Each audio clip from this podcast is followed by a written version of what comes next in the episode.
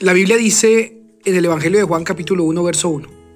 En el principio era el verbo, y el verbo era con Dios, y el verbo era Dios. Jesucristo es el verbo de Dios. Es Dios hecho carne. Es Dios en acción. Lo que nos enseña este versículo bíblico es que Jesús siempre ha existido. Él estuvo y estará por la eternidad. Para todos los que pensaban que Jesús simplemente fue un hombre que tal vez tuvo principios morales muy altos, déjenme decirles que no es así. Jesús es Dios. Jesucristo es Dios hecho hombre. Él ha existido desde el principio y existirá por siempre. Por eso es digno de adoración, es digno de obediencia, es digno de que nosotros nos sometamos a Él y sigamos sus enseñanzas.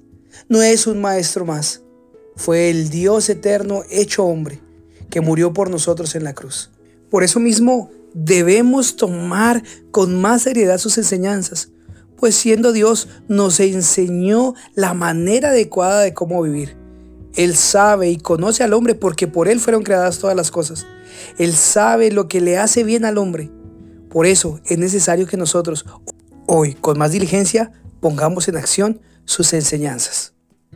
Y entonces nuestra vida cambiará, seremos más felices, tendremos paz, pero sobre todo tendremos seguridad de que estamos agradando a Dios. Pero esto solo se logrará si hoy decidimos reconocer que Jesús no solo fue un hombre, no solo fue un hombre que vivió 33 años, sino que es Dios que ha existido desde el principio y siempre existirá. Bendiciones.